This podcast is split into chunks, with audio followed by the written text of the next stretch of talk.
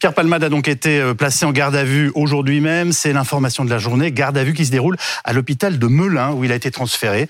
Euh, euh garde à vue décidé cinq jours, ah, je vous le rappelle, après le très grave accident que l'humoriste a provoqué au volant de sa voiture. L'enquête s'accélère puisque par ailleurs, l'un des hommes qui était dans la voiture et qui a fui a été interpellé ce matin et le second passager serait, dit-on, prêt à se rendre selon son avocat. Beaucoup d'éléments nouveaux que nous allons développer alors que cet accident continue de susciter une grande émotion. Nous sommes ce soir avec Cécile Olivier, euh, chef du service police-justice de BFM TV, Clarisse Serre, avocate pénaliste au barreau de Saint-Denis, membre du comité directeur de l'association des avocats pénalistes, Laurent Valdiguet, journaliste d'investigation magazine Marianne, Johanna Rosenblum, qui est psychologue clinicienne, Thomas Vampouille, notre confrère directeur de la rédaction de Tétu, et Candice Mahou, chef du service culture de BFM TV. Je salue aussi le général François Daoust, ancien directeur de l'IRCGN et du pôle judiciaire de la gendarmerie, par ailleurs professeur de sciences criminelle à l'université de Cergy-Pontoise. Mais nous partons tout de suite à l'hôpital de Melun. Vous êtes sur place où se déroule la garde à vue de, Pierre Palmade, Anaïs Krotz. Exactement, notification euh, de la garde à vue qui a eu lieu aux alentours de 14 heures. Pierre Palmade a ensuite été transféré ici à Melun. Pourquoi euh, ce transfert? Eh bien parce que c'est beaucoup plus proche du palais de justice et euh, que ça pourrait faciliter les déplacements en cas d'une éventuelle présentation à un juge à l'issue de cette garde à vue. Désormais, eh bien le comédien doit être interrogé par les enquêteurs. Jusqu'à présent, eh bien son état de santé pouvait n'était pas considéré comme comme inquiétant, n'était plus considéré comme inquiétant. C'est pour cela eh bien, qu'il avait été sorti du service de réanimation vers le service de chirurgie digestive il avait été placé euh, sous contrôle euh, psychiatrique. Il a notamment quatre côtes euh, cassées. Jusqu'à présent, bien, il n'était pas jugé capable de subir de longs interrogatoires. Désormais, bien, les médecins ont donné leur feu vert pour qu'il soit auditionné. Cette garde à vue peut donc durer jusqu'à 48 heures. Anaïs Kroutz avec euh, Julien Roland. Euh, et alors, une information qui arrive à l'instant même, Cécile Olivier, le second fuyard est donc désormais en garde à vue. Hein.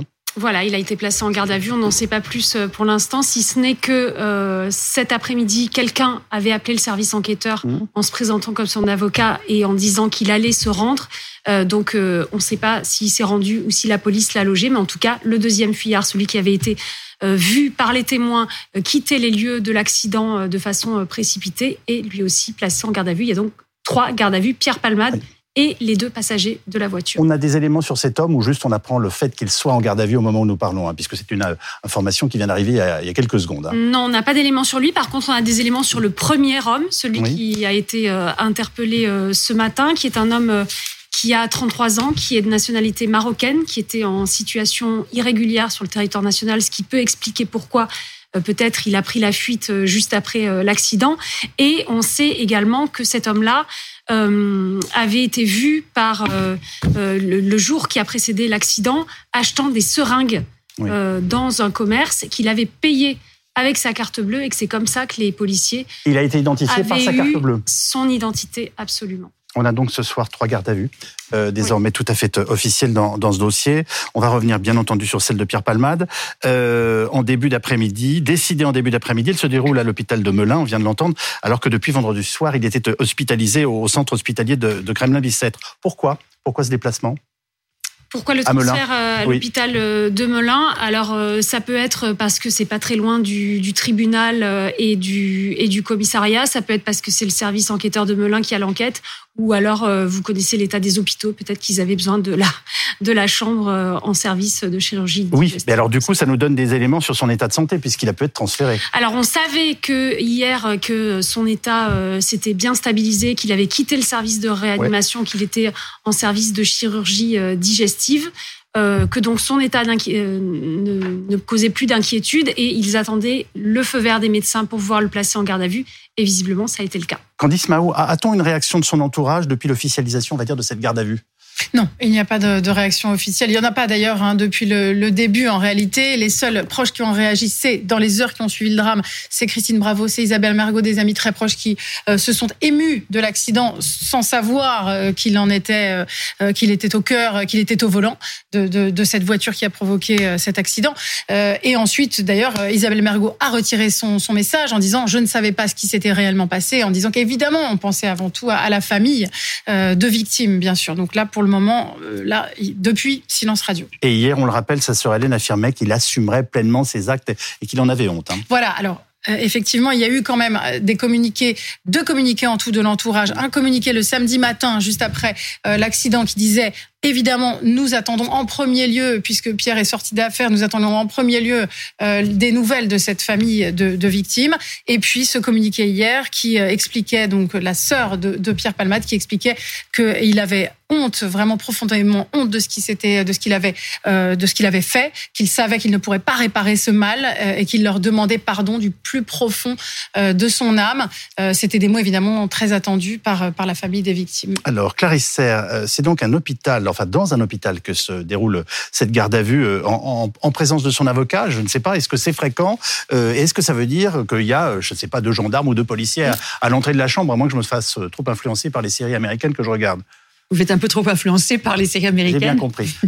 Euh, non, c'est d'abord rarissime parce que pour être euh, pour qu'une garde à vue se fasse dans un hôpital, c'est que les, la personne a été euh, suffisamment blessée pour ne pas être dans un commissariat ou dans un service de gendarmerie. Donc elle a besoin quand même d'un suivi. Ensuite, pour que la garde à vue puisse avoir lieu, c'est d'ailleurs pour ça qu'il a pu parler avec sa sœur, parce que s'il avait été placé en garde à vue préalablement, il n'aurait pas eu de contact avec sa famille directement. Donc s'il a pu parler avec sa sœur hier, c'est parce qu'il était certes à l'hôpital, mais libre entre guillemets, puisqu'il n'était pas en garde à vue. Donc ça veut dire que les médecins, pour autoriser la garde à vue, ont estimé que son état de santé était compatible avec une, avec une garde à vue, avec une garde à vue hospitalière. Mais hospitalière, exactement. Donc l'avocat a en fait, euh, lorsque l'avocat va voir la personne qui est placée en garde à vue dans un hôpital, le voit dans sa chambre d'hôpital, euh, parle avec lui dans la chambre d'hôpital, mais entre guillemets, comme dans un commissariat ou comme dans une gendarmerie, les policiers restent à l'extérieur puisqu'il y a la confidentialité de l'entretien qui est qui doit être assurée. Est-ce que dire qu'il est en prison dans un hôpital correspond à la réalité de son statut au moment où nous parlons Non. Non, non, non, la, la, la, garde à vue, ça reste une mesure tout à fait différente qu'une prison. Donc il est en fait... Comme un commissariat. Il est comme dans un commissariat, sauf dans que... Dans les commissariats, il y a des grilles. Hein. Voilà. Mais là, il est dans une. Alors là, en plus, c'est spécifique parce que euh, Melun n'est pas équipé. Il y, a, il y, a, très peu d'hôpitaux qui sont équipés pour des gardés à vue dans des hôpitaux. Il y en avait. Il y avait un, un, bâtiment, enfin un, un, étage qui était réservé à l'Hôtel Dieu à Paris, où il y avait des gardés à vue euh, qui étaient hospitalisés dans un dans un secteur particulier. Là, Melun est, est un hôpital commun, donc il n'y a pas de cellule spécifique, il n'y a pas de. Non, non, j'entends bien. Voilà. Euh, je vous ai vu réagir, Laurent Valdiguet. Non, mais il est plus du tout libre de ses mouvements. Oui, c'est ça. Il ne peut plus voir sa famille. bien sûr. Euh, autant hier, il pouvait voir sa sœur. Là, il ne peut plus voir sa famille. Il est vraisemblablement dans une chambre isolé, dans un isolé, sans télévision. Il est à, à, à, à main des policiers qui l'interrogent pendant 48 heures qui vont lui donner accès à son avocat dans le cadre de la garde à vue, c'est-à-dire l'avocat peut pas s'installer dans la chambre en discutant avec lui, c'est des, des, des, contraintes euh, qui sont liées à la à la à l'avocat. Au tempo d'une garde à vue normalement. exactement comme s'il était dans un commissariat. Hum. Autrement dit, il ne, son sort ne lui appartient plus. Il a un grand rendez-vous dans 48 heures, donc vendredi à 14 heures, euh, au terme de ces 48 heures, et la balle est dans le camp, dans ce délai, euh, du procureur de Melun. C'est le procureur de Melun qui va avoir le choix entre les quatre options théoriques qui sont qui sont qui sont qui sont possibles dans ce cas de figure, qui vont de la comparution immédiate à un procès la semaine prochaine, peu vraisemblable compte tenu de l'état de santé des uns et des autres. En tout cas, ce serait pas du tout l'intérêt de la défense de Pierre Palmade qui a un procès tout de suite. Hmm. Hein, L'avocat de Pierre Palmade aurait tout à fait intérêt, si c'était l'option du, du, procureur de Melun, de différer ce, ce, ce rendez-vous. La deuxième option, bah, c'est ce qui est fréquent dans ce, dans ce cas de figure, c'est d'avoir une, une convocation à OPJ pour un procès dans trois mois si le procureur estime que l'enquête est finie au bout de officier de police judiciaire. Hein.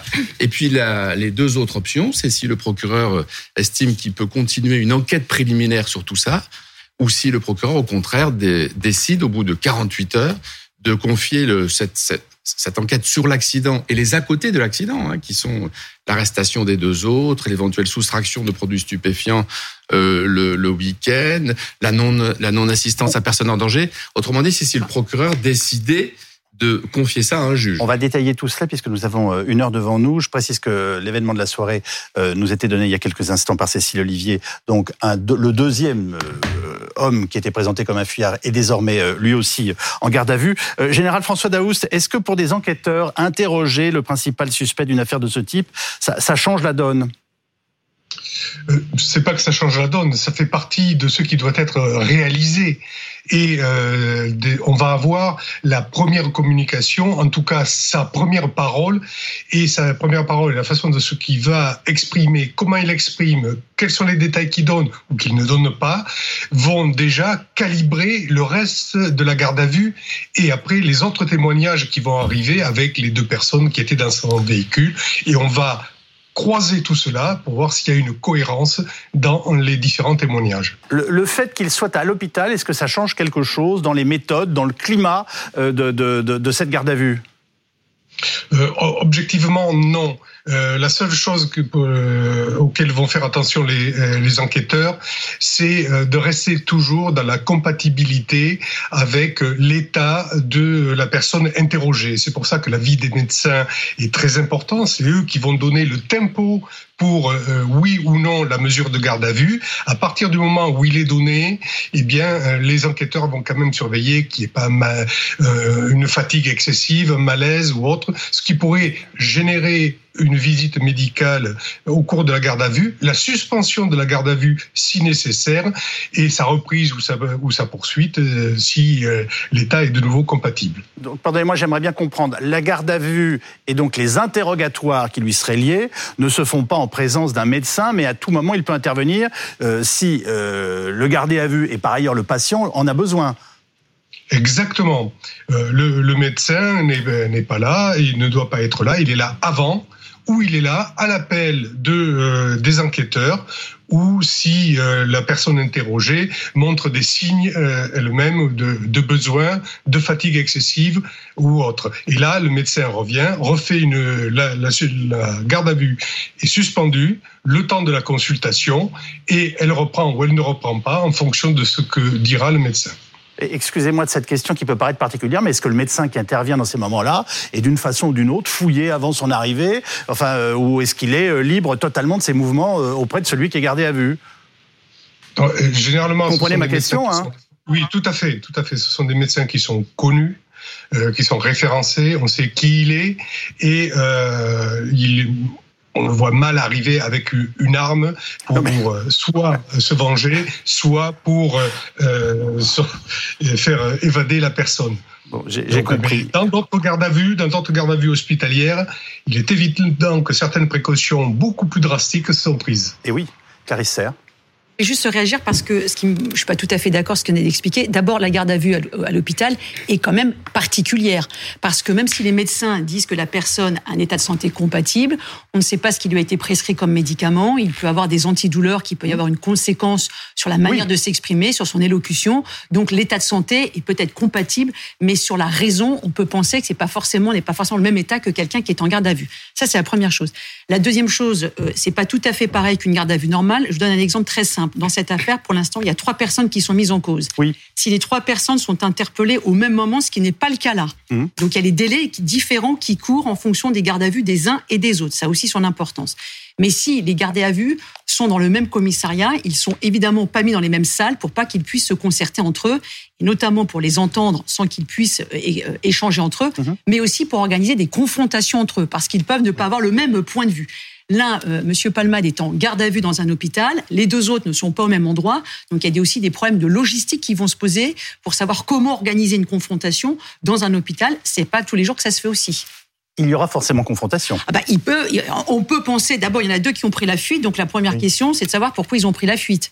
Et puis en plus, comme ils vont recueillir les explications des uns et des autres séparément, il se peut très bien qu'ils aient tous les trois exactement la même explication, mais il y a des dossiers où les trois, comme ils ont les explications recueillies séparément, n'ont pas forcément la même version des faits. Et donc, naturellement, s'il n'y a pas la même version des faits, le commissariat, enfin les officiers de police judiciaire vont nécessairement organiser une confrontation pour essayer de savoir sur la chronologie des faits, qui a fait quoi, etc. C'est filmé une garde à vue? En matière criminelle, c'est obligatoire. Là, on n'est pas en matière criminelle. On n'est pas en matière criminelle.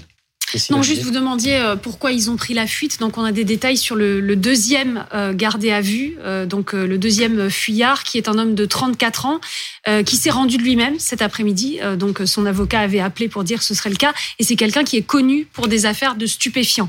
Euh, sachant que le premier, lui, était en situation euh, irrégulière. Donc, euh, ce sont des gens qui avaient des raisons de, de fuir la police. Ça peut expliquer pourquoi ils auraient pris la fuite. Alors, je, je reste sur cette euh, garde à vue, Johanna Rosenblum. On connaît les addictions de, de Pierre Palmade, qu'il ne l'a pas caché, elles sont publiques. On sait qu'il sortait de quatre jours où il avait consommé de la drogue euh, au moment de l'accident. Euh, est-ce qu'on peut imaginer son état en garde à vue et est-ce qu'on peut imaginer qu'il puisse répondre normalement à des questions, je dirais, avec euh, enfin la lucidité que doit avoir un homme en pareille circonstances Alors, ça va dépendre un petit peu le rapport qu'il avait, la consommation qu'il avait. Euh, euh, par rapport à ces substances illicites. Si c'était des consommations, par exemple, festives, occasionnelles, eh ben, il y a une montée euh, qui dure une heure, une heure et demie, deux heures, une descente qui dure trois heures, qui est, qui est pas agréable du tout. Mais dans les jours qui suivent, ça, on arrive ça, ce à que vous récupérer. décrivez, c'est le rail de coke en boîte de nuit.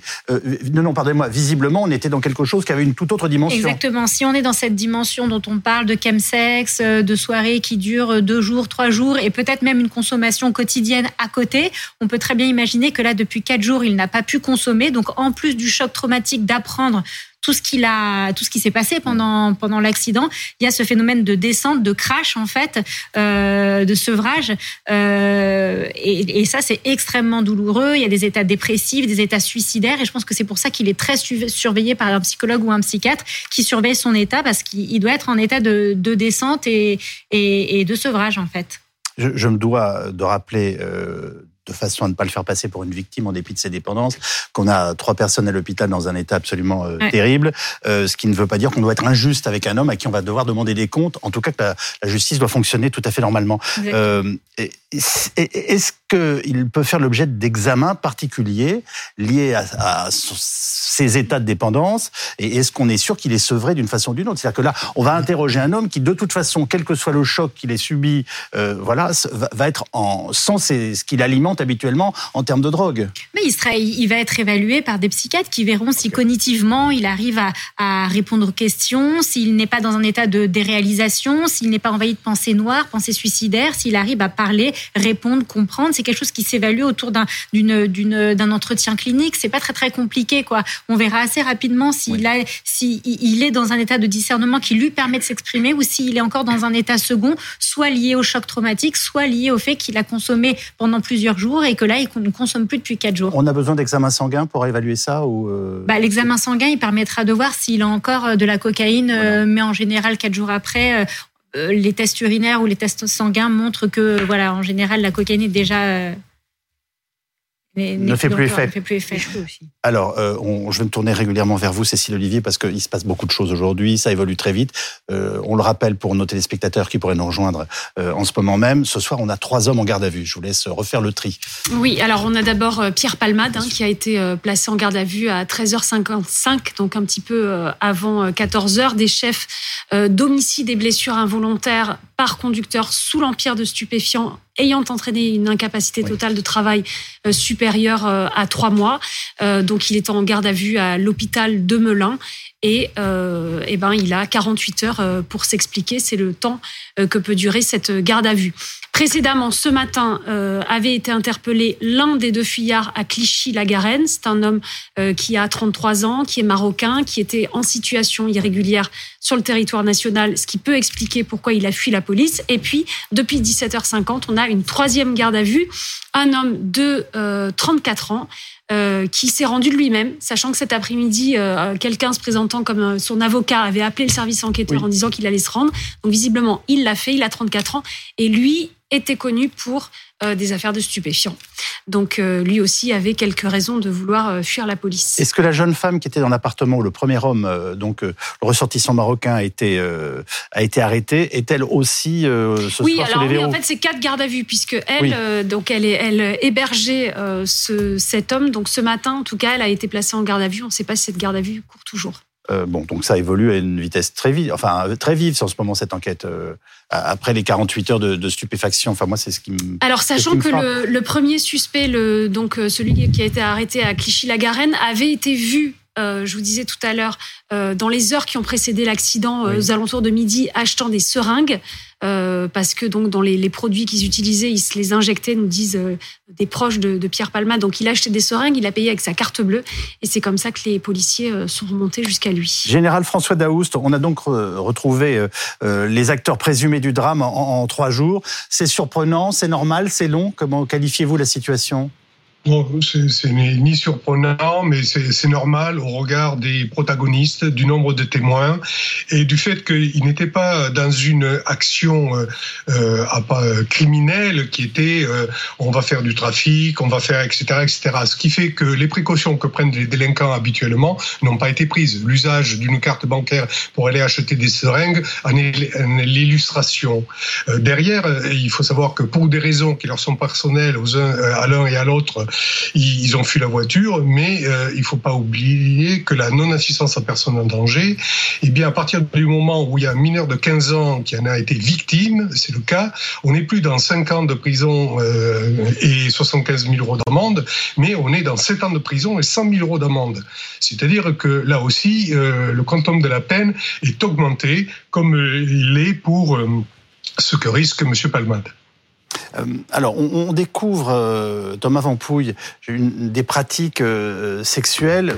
désolé de vous dire que mes amis homosexuels ne m'ont jamais parlé de pratiques de ce type, qui me paraissent, en tout cas, être extrêmement rudes, et notamment sous, voilà, ce qu'on appelle le chemsex.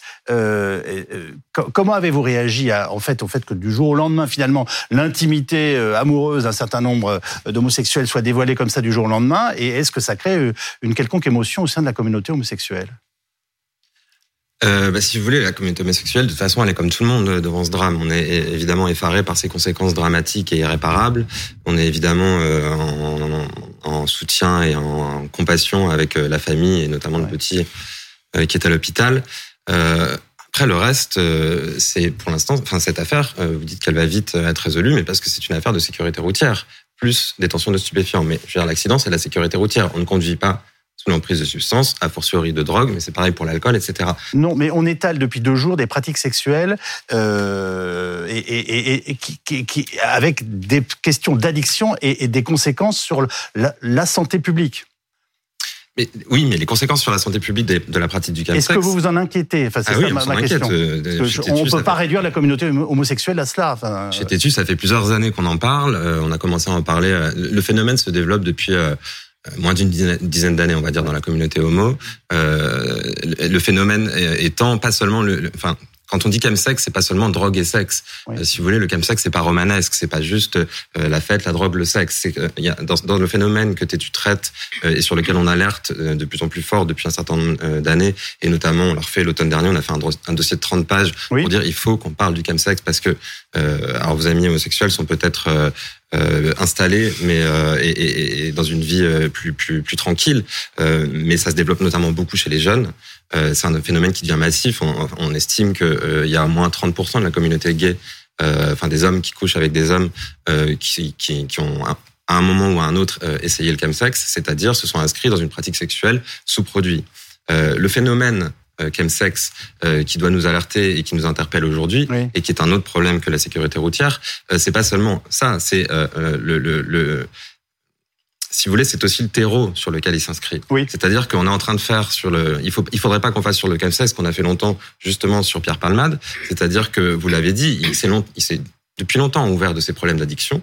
Euh, J'entendais hier euh, quelqu'un dire à ce, sur ce plateau, on le savait, on le savait évidemment, il s'en était ouvert. Euh, il s'était ouvert d'une deuxième chose, c'était de ses problèmes euh, euh, intime avec son homosexualité, l'acceptation de l'homosexualité, etc. Et on a longtemps négligé cette partie. On est resté sur la drogue, hein, la cocaïne, etc. Ça, effectivement, c'est romanesque. et on est en train de faire la même chose. Il faudrait pas qu'on fasse la même chose sur le chemsex, c'est-à-dire parler de la drogue et du sexe et pas parler du terreau sur lequel il s'inscrit. parce que le, le, phénomène qui nous préoccupe, ce n'est pas la consommation de, de de drogue dans un cadre sexuel qui est aussi vieil que la cocaïne, le cannabis, etc. C'est son inscription sur un terreau de difficultés, euh, de difficultés psychologiques, euh, de, de propension accrue euh, à la dépendance, de propension accrue au risque dépressif, à la prise de risque, au comportement à risque, et qui là, et c'est pour ça que ça s'inscrit dans la communauté gay, est expliqué par toutes les difficultés qu'on connaît déjà. C'est-à-dire que les hommes gays et la communauté LGBTQI+ en général est plus exposée au risque suicidaire, au risque de dépression, au risque psychologique. Et tout ça, ça a une explication aussi. C'est-à-dire que, enfin, elle ne naît pas comme ça, on ne naît pas homosexuel avec des problèmes psychologiques. Non. C'est culturel, c'est social Euh, et en fait, c'est là où euh, le deuxième témoignage, enfin la deuxième partie du témoignage que Pierre Palmade euh, partageait avant ce drame, euh, dans lequel, encore une fois, sa responsabilité est engagée. Il ne s'agit pas de désengager euh, les, difficultés psychologiques euh, et, euh, et, la, et, la, et, même l'addiction euh, n'excuse personne euh, quant à la, à la négligence de la sécurité routière. Mais néanmoins, puisqu'on on parle du chemsex, il faut qu'on regarde le, le, phénomène dans son ensemble.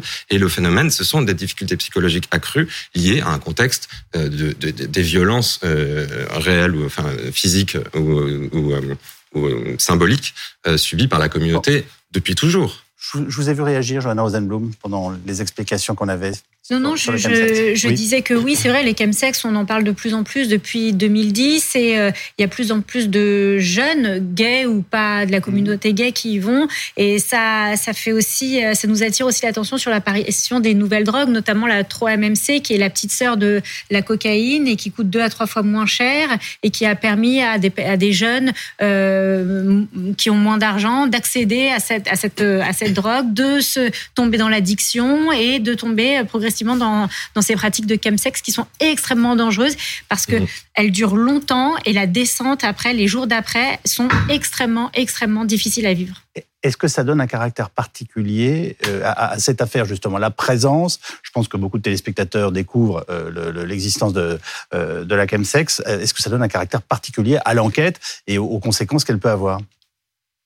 Clarisse euh, j'ai envie de vous dire oui et non. Euh, je crois que surtout, ce qui donne une circonstance particulière, c'est d'abord le drame vécu par euh, la famille. Ça, c'est la première particularité, parce que malheureusement, les sections d'incarcération, il y en a régulièrement, il y en a tous les jours. Mais là, il y a quand même des blessures irréversibles. Ça, c'est la première chose. La deuxième chose, c'est déjà, et c'est surtout la personnalité, c'est un auteur, un conducteur très connu. Euh, c'est euh, enfin Pierre Palmade. Voilà, ça serait. Je pense pas qu'on consacrerait autant de temps, malheureusement, si c'était quelqu'un qui était moins connu. Ensuite, le caractère particulier. J'entends évidemment ce qui vient d'être dit sur le terreau, etc. La particularité de, Pierre Palmade par rapport à d'autres personnes. D'abord, c'est pas un jeune vieux, mais il n'est pas, il n'est pas dans ce terreau des jeunes. Mmh. Et puis surtout, il avait euh, il a quand même, il l'a dit, donc il a, tout le monde savait. Ça fait des années qu'il en parle voilà, ouvertement. Il avait cette fragilité-là, et donc peut-être que par rapport à d'autres jeunes qui sont totalement isolés, lui, il avait au moins l'avantage, me semble-t-il, d'être dans un milieu dans lequel il pouvait demander, puisqu'il avait au moins déjà la connaissance qu'il avait un problème, ce qui n'est pas le cas de tous ceux qui prennent de la drogue. Lui, il avait déjà dit, il avait déjà dit publiquement, j'ai un problème avec la mmh. drogue. Et il est dans un environnement peut-être qui facilite les soins par rapport à d'autres. Et donc la question ce qui se pose, c'est que sachant cette fragilité-là, il y a quand même, à mon avis, une difficulté pour lui qui est quand même importante, c'est qu'il s'est exposé, il s'est peut-être même surexposé par rapport à quelqu'un. Et puis, il y a une autre problématique, c'est quand même la présence des deux, personnes, des deux autres personnes. Ça, c'est quand même un contexte tout à fait particulier parce que c'est pas uniquement euh, celui, entre guillemets, qui aurait pris de la drogue et qui aurait pris son véhicule sans savoir ce qui allait se passer. Là, il y a quand même euh, tout, tout, tout, enfin, un tas de choses qui s'est passé sur la perquisition au domicile. On n'a plus, il y a rien n'a été trouvé. Euh, sur la présence de ces deux individus qui sont là. Euh, ça vient d'être rappelé par Cécile Olivier sur un qui est en situation régulière, l'autre qui manifestement est déjà connu. Donc il y a aussi peut-être une, un autre partie du dossier qui va s'ouvrir sur euh, qui a, qui a fourni, comment. il y a aussi peut-être une autre. tout à l'heure, Laurent Valdiguier exposait les, les, cas de figure qui étaient possibles. Je suis pas sûr que cette affaire est en état d'être jugée en comparution immédiate.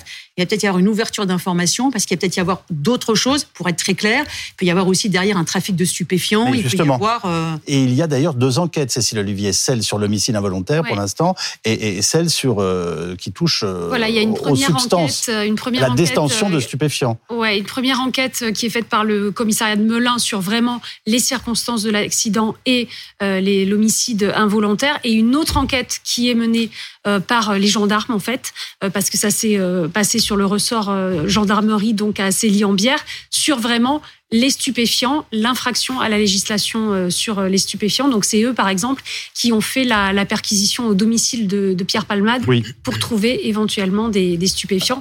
Visiblement, ça n'a pas été le cas. Sur les intrusions dans la maison, il faudra qu'on vienne quand même dans un petit instant, mais on va d'abord écouter l'avocat de la famille des victimes.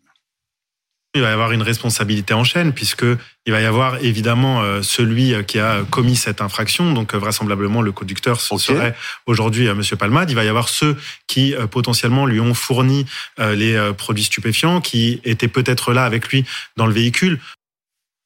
C'est important ce que dit l'avocat? Ben oui, parce que c'est, on voit bien que c'est plus un accident de voiture. Non. C'est bien au-delà.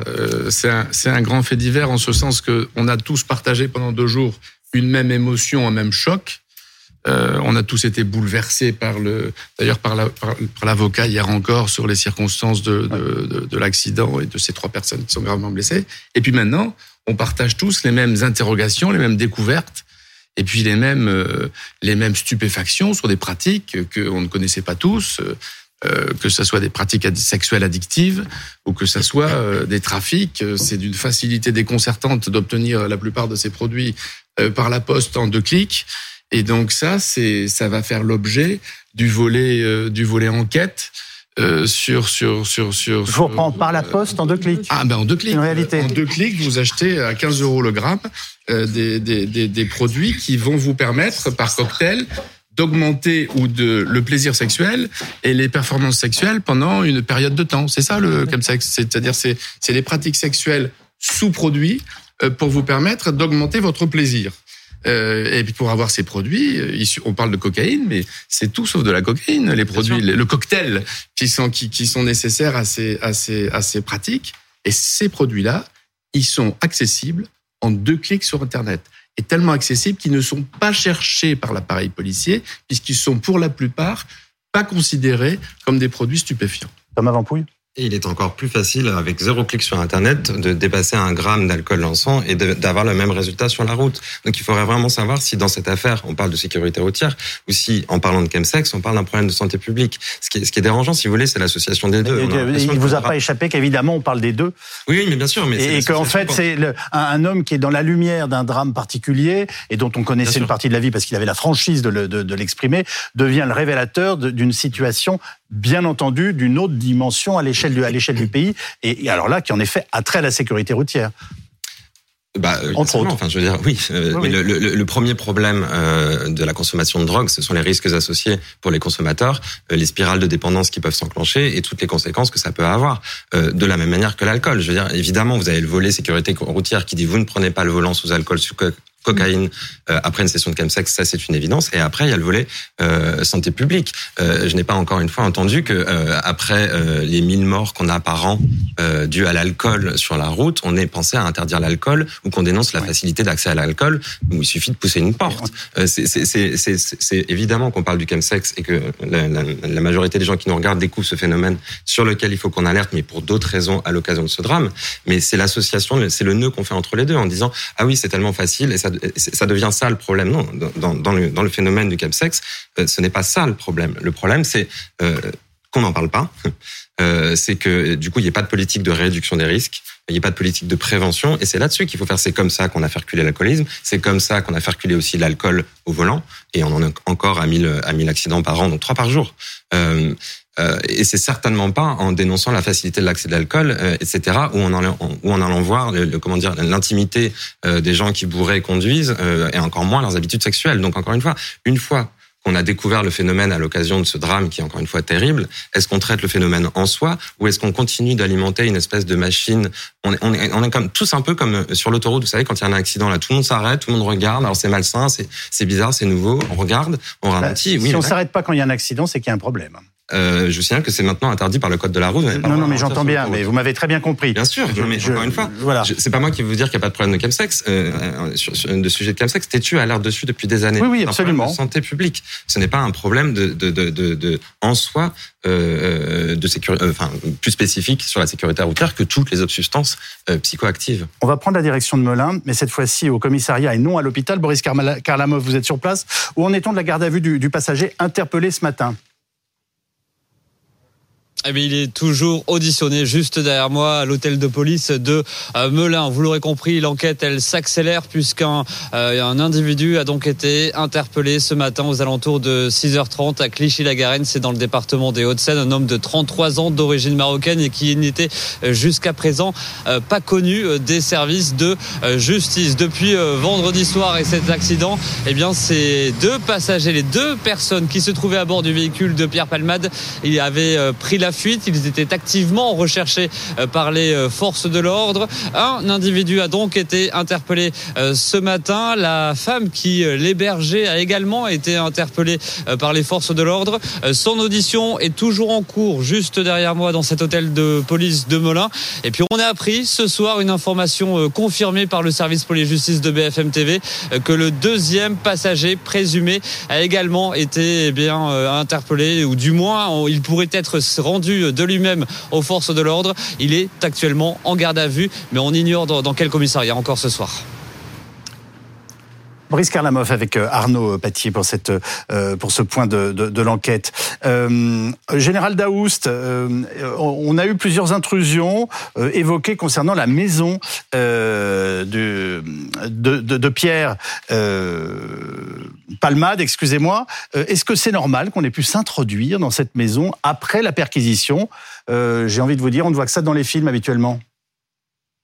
Alors ça, euh, ça, ça peut arriver, mais euh, il faut voir. Est-ce que c'est directement lié à la suspicion de trafic de drogue, d'échange de drogue qu'il y a pu y avoir euh, autour de cette affaire chez Monsieur Palmade, ou est-ce que c'est une curiosité malsaine de certaines personnes qui, sachant maintenant où il habitait, se, sont introduits pour visiter les lieux, pour aller chercher autre chose? Parce qu'il peut y avoir ça aussi. On a ce phénomène qui peut arriver régulièrement et les patrouilles de gendarmerie restent euh, un temps sur place, mais ne peuvent pas garder vitam aeternam des, euh, lieux, quels qu'ils soient, dans de telles circonstances. Imaginez le nombre de personnes qui sont en garde à vue tous les jours en France et pour lesquelles, après une perquisition, il faudrait les garder aussi. Donc, c'est arrivé. Maintenant, reste à savoir pourquoi. Est-ce que c'est de la curiosité malsaine ou est-ce que c'est directement lié à l'affaire le fait que Pierre Palmade, depuis de nombreuses années, ait évoqué justement sa dépendance euh, à ces produits et qu'il prenne la voiture, est-il euh, en tant que tel euh, une pièce du dossier qui est importante et qui peut jouer largement contre lui? Alors, c'est une pièce du dossier qui est, qui est évidente parce qu'elle est prévue par le code pénal et le fait de prendre son véhicule en étant sous emprise d'un produit stupéfiant, c'est une circonstance aggravante. Donc euh, ça, il ne pouvait pas l'ignorer. Euh, il, en a, il a suffisamment échangé, il s'est suffisamment exprimé, et je pense que euh, les enquêteurs et plus tard, si le juge d'instruction, si une information est ouverte, seront euh, euh, échangés avec lui sur ce sujet et sur le fait que, eh bien, il a, pas, il a pris là encore une fois la mauvaise décision, générant ce drame pour cette famille.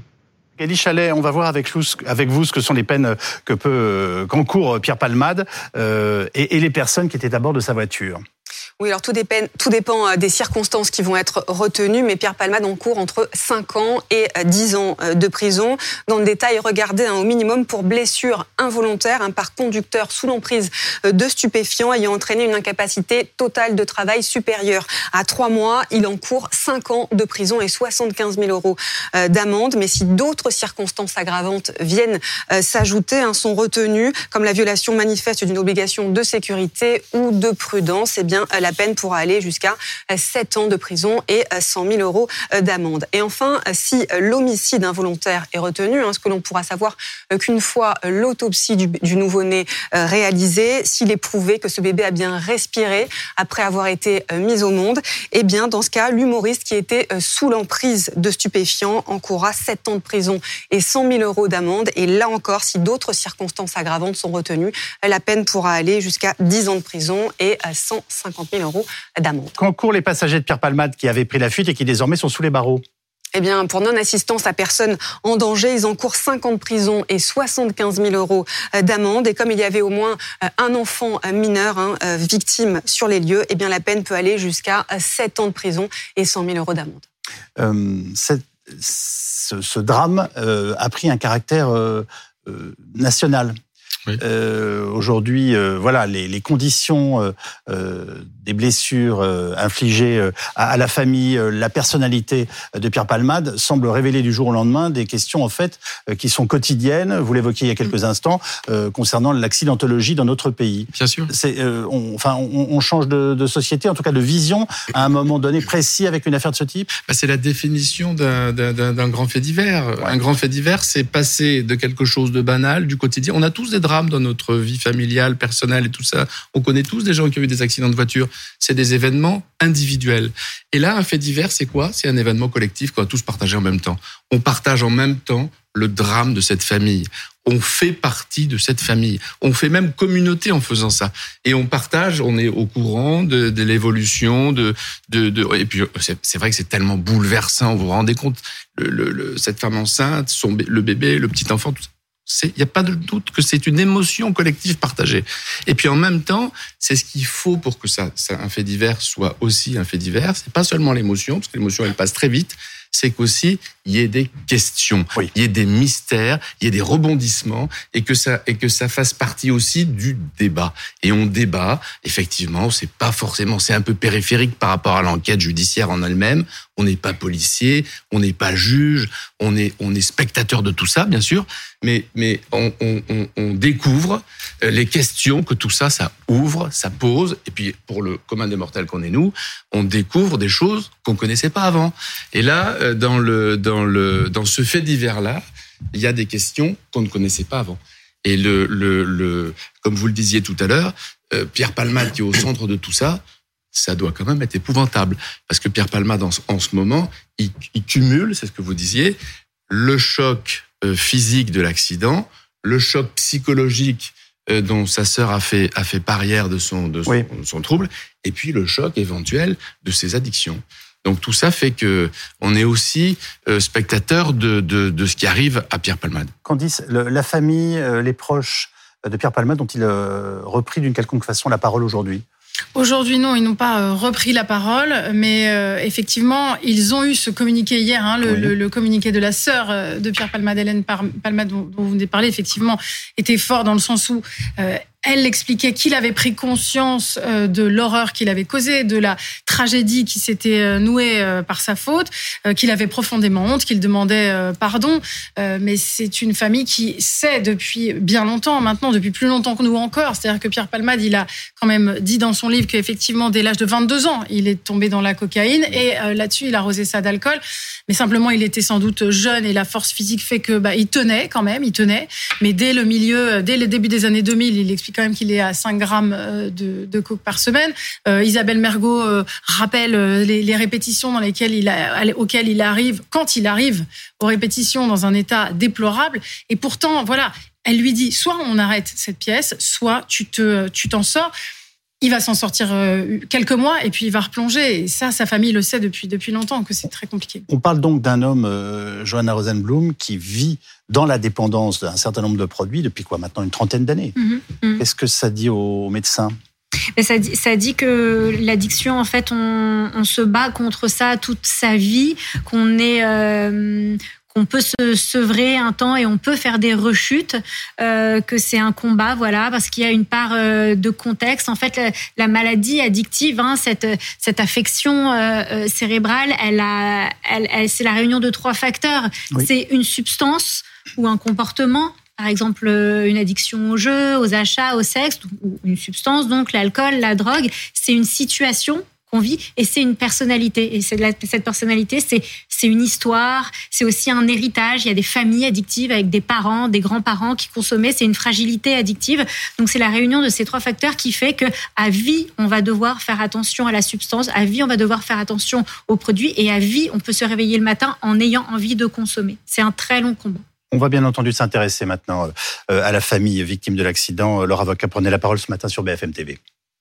Deux des trois sont encore en réanimation. Il s'agit du petit garçon de 6 ans qui était à l'arrière du véhicule. Sa maman m'expliquait effectivement euh, qu'il était euh, défiguré, qu'il avait la mâchoire complètement dévastée et que par conséquent, il mettrait beaucoup de temps à s'en remettre. Et le conducteur, son papa, qui lui aussi est encore en service réanimation, il a subi cette opération dans les deux, trois, quatre derniers jours. C'est un homme brisé au sens premier du terme, c'est-à-dire qu'il a de nombreux os qui ont été brisés. Il a été broyé entre entre le volant de son véhicule et le, le, fauteuil. Hein. Il faut voir les images du véhicule. On a l'impression d'avoir assisté à un crash test. donc c'était d'une violence inouïe, abyssale et la mère, donc, euh, qui, elle, euh, visiblement, euh, est consciente, peut parler. Cette jeune femme, elle est, elle est dévastée, elle est, elle est attristée. Elle attendait son bébé qui, qui devait, elle devait accoucher de son bébé le 14 mai. Donc, vous voyez, dans trois mois, presque jour pour jour. Le bébé n'a pas pu être sauvé. J'ai envie de vous poser la question, euh, euh, Johanna Rosenblum, comme je l'ai posée il y a quelques instants à Laurent Valdiguet, c'est pourquoi cette affaire prend une dimension pareille et, concerne aujourd'hui toute la société française dans toutes ses dimensions? Il y a le problème de l'addiction, il y a le problème de la sécurité routière, et puis il y a cette famille, un homme un enfant qui est défiguré, qui ne sera plus jamais le même, qui est dans un coma artificiel. Alors, je ne sais pas s'ils l'ont sorti, mais en tout cas, ça dit quelque chose du choc qu'il a subi. Il y a cette femme qui portait un enfant depuis sept mois qu'il est allé le porter dans les bras. Euh, quelques semaines après, il y a ce ce père, ce futur papa hein, dont on parle pas, c'est un, syndrome traumatique à vie. C'est une reconstruction qui va prendre du temps. C'est des deuils qu'il faudra faire, des deuils psychiques, mais des deuils physiques aussi, parce qu'il y a certainement des séquelles. Ils auront tous des séquelles physiques et psychologiques. Certainement, on ne sort pas indemne d'une situation pareille. C'est une catastrophe. C'est la vie qui change du jour au lendemain. Donc il y a un travail de reconstruction à faire, d'acceptation à faire, et ça, ça prend du temps. Clarisse Serre, est-ce que euh, le fait de défendre, je ne sais pas si ça avait été votre cas, euh, ou, des, confrères et des consoeurs à vous, mais euh, quelqu'un qui est sous l'emprise des stupéfiants et dans la durée, est quelque chose de particulier à faire, ne serait-ce que dans les conseils qu'on veut lui donner et dans la façon dont on va devoir le, défendre Je crois que tout Vous ma question Oui, bien sûr. Ce qui est surtout frappant par rapport à d'autres faits divers, c'est pour les, victimes le sentiment d'injustice totale. C'est-à-dire, on prend son véhicule, on se rend d'un point à un point B, ce qui nous arrive à tous tous les jours. Hmm. Et puis de se dire que la vie bascule euh, en quelques secondes. Et donc là, il n'y a même pas d'explication de se dire il m'en voulait, il, m'a volé, il m'a, il m'a, enfin, il y a même pas, il y a aucune explication rationnelle. Donc dans la reconstruction, c'est vraiment terrible. Et pour répondre à votre question pour l'avocat, bah, c'est très difficile parce qu'il faut accompagner euh, l'avocat qui accompagnera Pierre Palmade. C'est aussi euh, d'essayer de comprendre comment alors qu'il avait par rapport à d'autres personnes, euh, il avait parfaitement la conscience de sa difficulté, de cet héritage, de ce que vous avez parfaitement résumé de ces, trois paramètres. Et malgré cette connaissance-là, malgré les aides, malgré les gens qui l'entouraient, et depuis le temps que ça dure, qu'il n'a pas trouvé moyen de s'en sortir. Donc, ça va être aussi ça l'accompagnement. C'est pas, pas attention, hein, c'est pas une excuse, mais vous savez ce qu'on dit. Juger, c'est aussi comprendre. Et vous l'avez parfaitement dit tout à l'heure en disant, bien sûr qu'il s'agit pas de minimiser quoi que ce soit, mais au contraire, il s'agit de de, quand quelqu'un doit être jugé, ça ne doit pas se faire médiatiquement, ça doit se faire aussi de manière le plus serein, de manière la plus sereine possible. Je pense que ce dossier ne sera évidemment pas jugé en comparution immédiate. Je pense qu'il d'abord on a besoin tous d'avoir des explications et avant même nous avoir des explications, d'essayer de comprendre, comme vous l'avez parfaitement rappelé, l'historique des trois personnes. Et puis c'est aussi, moi je pense que c'est c'est pas c'est pas un fait divers comme disait Laurent Valdiguier comme un autre, c'est la prévention routière. C'est-à-dire qu'on peut vraiment être tous concernés par ça. Il y a d'autres faits divers sur lesquels j'ai pu intervenir. On, est intéressé, mais on se sent pas directement impliqué. Tandis que là, tous autour de cette table, aucun d'entre nous peut dire je suis pas du tout concerné par ce qui se passe. Pas du tout. Et donc forcément, c'est ce que nous disait Tom avant on est tous concernés et on est d'autant plus dans cette affaire qu'il y a une mère qui a perdu son enfant, qu'il y a parce qu'il y a aussi autre chose. Pierre Palmade, il y a aussi euh, et vous l'évoquiez tout à l'heure, il y a quand même le risque de décompensation. Il y a la drogue et puis il y a aussi euh, psychologiquement, c'est-à-dire qu'il va falloir euh, Bien sûr qu'il a dit qu'il va assumer, mais il va de toutes les manières falloir vivre avec ce qui s'est passé. Et donc ça, dans la reconstruction d'un individu, même si évidemment euh, il le reconnaît et qu'il, je pense, il risque d'être condamné, ça va au-delà de, la sanction pénale, ce qui s'est passé. Cécile Olivier, euh, quelles sont les zones d'ombre en fait qu'il y a sur ce, ce, dossier, cette enquête ce soir? Puis on rappellera ensuite les principaux événements de cette journée parce qu'ils sont riches. Euh, ben on, ne sait rien en fait hein, de, des circonstances de l'accident. On sait simplement que euh, à 18h45, euh, donc ils sont sur cette route départementale et que le véhicule de Pierre Palmade fait une brusque embardée, et qui vient percuter de face la voiture avec les victimes. Donc, est-ce qu'il a fait un malaise? Est-ce que les deux passagers ont joué un rôle? Est-ce qu'il y a eu une dispute, une blague où ils l'ont poussé? Ou est-ce qu'il y avait un problème avec le véhicule? Donc, tout ça cette garde à vue va permettre un petit peu d'avoir des explications, sachant qu'ils vont eh bien comparer ces déclarations avec les expertises qui auront lieu, notamment sur le véhicule, hein, parce que le véhicule sera sans doute aussi expertisé. Et puis ça va être comparé aussi avec ce que disent les deux autres en garde à vue pour essayer de voir s'ils ont la même la même version. Pour l'instant, tout ce dont on est sûr, c'est que euh, Pierre Palmade était testé positif à la cocaïne et qu'il avait pris un certain nombre de drogues avant de prendre le volant. On rappelle que ce soir, on a quatre gardés à vue, en fait. Oui, quatre. Euh, donc on a Pierre Palmade hein, d'abord euh, en garde à vue depuis 13h55, donc à l'hôpital de Melun pour homicide et blessure involontaire. On a les deux passagers, euh, l'un s'est rendu, l'autre euh, a été euh, interpellé, qui sont en garde à vue pour également s'expliquer, savoir pourquoi ils ont quitté les lieux et qui peuvent être poursuivis pour non-assistance à personne en danger, ce qui est puni de 5 ans de prison et 75 000 euros d'amende. Et puis, il y a une dame qui hébergeait l'un des deux passagers en fuite, qui, elle aussi, dans le doute, a été placée en garde à vue pour savoir voilà, est-ce qu'elle savait euh, qu'il était en fuite? Est-ce qu'elle savait qui elle hébergeait Est-ce qu'il y a eu une complicité? Qu'est-ce qui a permis ce matin l'interpellation justement euh, euh, de ce ressortissant marocain en situation irrégulière? Alors de ce qu'on nous dit, c'est que euh, ce jeune homme euh, avait, euh, dans la journée qui a précédé l'accident, aux alentours de midi, il est allé acheter des seringues dans une pharmacie, moins de 5 seringues, c'est en vente libre, hein. mais on sait que il consommait des produits en injection et donc il a été vu avec Pierre Palmade en fait. Il y a quelqu'un qui a vu Pierre Palmade aller à la boulangerie, qu'il était avec ce jeune homme qui est venu acheter des seringues et il a payé avec une carte bleue. Et euh, grâce à cette carte bleue, eh bien, les, les policiers sont, sont remontés jusqu'à lui. Général Daouz, je me tourne vers vous parce qu'on parle de cocaïne euh, depuis le début de cette affaire, mais il y a quand même une question euh, qui est simple, qui est celle tout simplement de la vitesse. On sait que la famille qui a été percutée, elle, visiblement, et pour toutes sortes de raisons, notamment le fait de transporter une, une future euh, maman enceinte de 6 à 7 mois, roulait très doucement, mais est-ce que, bien entendu, on, aura des évaluations techniques sur la, la vitesse pris, enfin, du, du véhicule de Pierre Palmade? Oui, euh, là-dessus, la, vitesse peut être faite de deux de, façons. D'abord, c'est euh, la vitesse qui est prévue sur euh, la route et qui est limitée, mais il peut y avoir parfois, malgré cette limite, ce qu'on appelle la vitesse excessive. C'est-à-dire que on peut autoriser rouler jusqu'à 80 km/h, mais la, portion peut montrer que finalement, il est mieux de rouler en dessous. la notion de vitesse excessive est beaucoup plus large. Concernant les examens et les expertises, oui, la déformation des, métaux. Et puis, il faut savoir que bon nombre de véhicules euh, actuellement ont des équivalents de petites boîtes noires qui permettent de savoir à quelle vitesse roulaient les véhicules au moment de l'impact. Je citerai pour ça les, euh, notamment les airbags qui ont une petite mémoire qui permet de savoir dans les 5-10 secondes en remontant dans le temps quelle était la vitesse des véhicules, est-ce que le, véhicule a freiné ou n'a pas freiné et, et surtout quelle était la vitesse au moment de l'impact. Les expertises vont être particulièrement importantes parce que là, nous avons une circonstance aggravante supplémentaire qui va euh, augmenter le quantum de la peine euh, que risque M. Palmade là-dessus. Le, domicile parisien de Pierre Palmade euh, peut-il être éventuellement perquisitionné?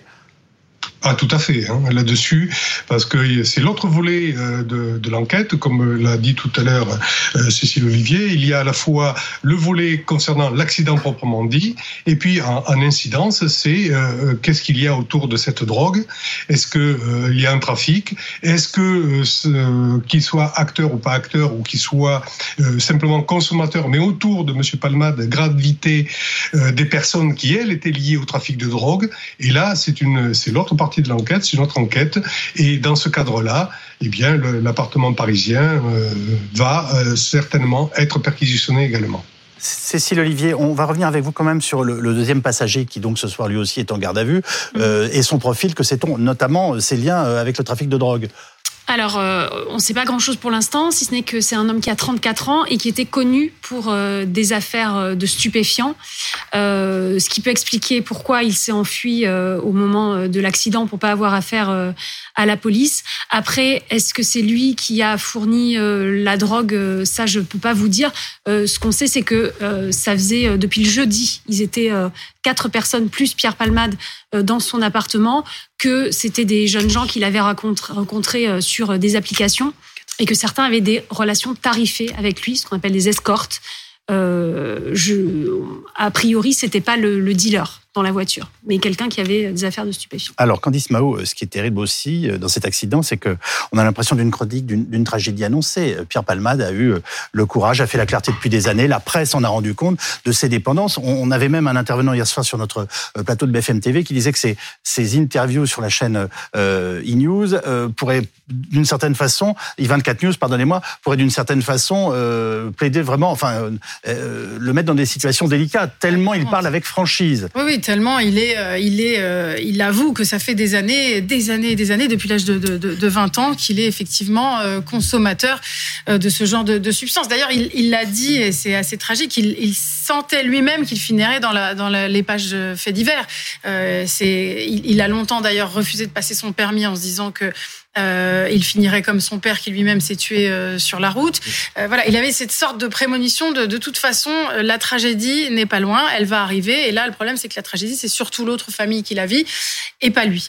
mais en l'occurrence, c'est vrai que depuis une depuis qu'il a une vingtaine d'années, il est il a plongé là-dedans, que son entourage a essayé de l'aider, a essayé de l'en sortir, mais finalement il avait à la fois parfois tellement d'orgueil que lorsqu'il a une pièce de théâtre et qu'il arrive et qu'il ne sait pas son texte, qu'il est dans un il est tellement défoncé, je reprends ses propres termes, euh, pour euh, qu'il ne peut pas jouer, mais il y arrive juste pour le public, il se surpasse, et ça agace d'ailleurs beaucoup de ses proches en disant mais en fait on n'arrivera jamais à l'en sortir puisqu'à chaque fois qu'il y a un cercle vicieux, il y a un cercle vicieux, et puis à chaque fois qu'il parvient à rester abstinent, euh, eh bien il y a un moment où il replonge, et il replonge encore plus bas, et c'est il ne s'en sort pas.